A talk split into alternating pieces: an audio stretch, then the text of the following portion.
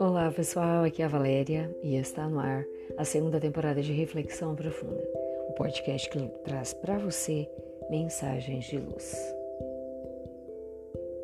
Três letras maiores que todo o oceano. Aos seus olhos, parece que o mundo virou uma imensa Babel. Ninguém se entende. Por mais que surjam teorias pacifistas, a crise desponta sem controle ameaçando tudo levar de roldão, numa enxurrada de loucura e insensatez. Em torno de seus passos, observa uma infância cercada de todas as possibilidades materiais, mas privada do carinho dos pais, porque eles estão nas lutas para a manutenção financeira da família ou quando abastados se furtam da convivência dos filhos, birrentos e chorões terceirizando a sua educação. Você constata a juventude sem freios, mergulhada nas dissipações de toda ordem. Cultuam ídolos de barro, empregando as próprias forças na satisfação de prazeres corporais, dos quais muitos saem mutilados emocional e psicologicamente. Uma madureza sedenta de triunfo na ribalta dos negócios, como se a vida se resumisse a cifrões e bitcoins, apólices e itens de luxo. Corpos esculpidos em academias sofisticadas ou em caríssimas cirurgias de natureza estética, onde se busca a perfeição na ponta do bisturi. Perfeição de fora e dentro, graves transtornos do humor e da afetividade Buscando sair um pouco da histeria coletiva das ruas, você liga a TV ou busca os canais da internet. Observa a quantidade de propagandas lhe martelando os dedos para adquirir esse ou aquele produto, tornando um consumidor voraz e compulsivo. Em qualquer ambiente buscado, o excesso de barulho lhe furta um minuto de silêncio. Sirenes gritam lá fora exigindo ruas livres para a polícia, os bombeiros ou a ambulância, transportando alguém nas últimas. Sim, você desejaria que numa manhã tudo estivesse em silêncio. Ruas vazias, permitindo que as pessoas se encontrassem para o cultivo do diálogo fraterno.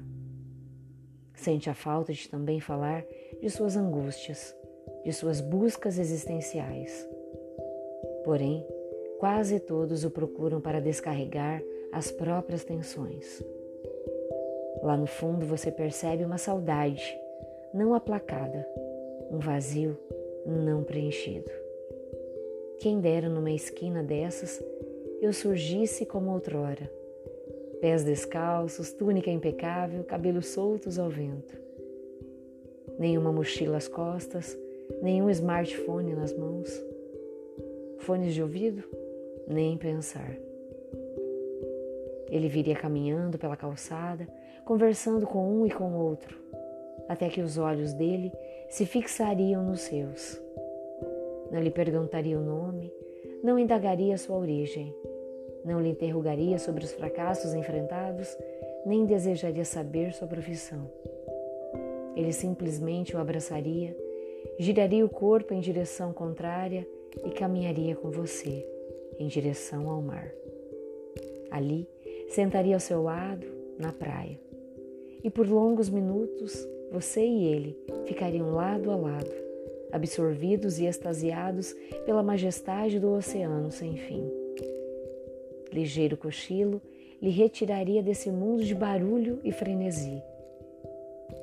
Quando sua coincidência, consciência voltasse ao pleno funcionamento ele já não estaria ao seu lado.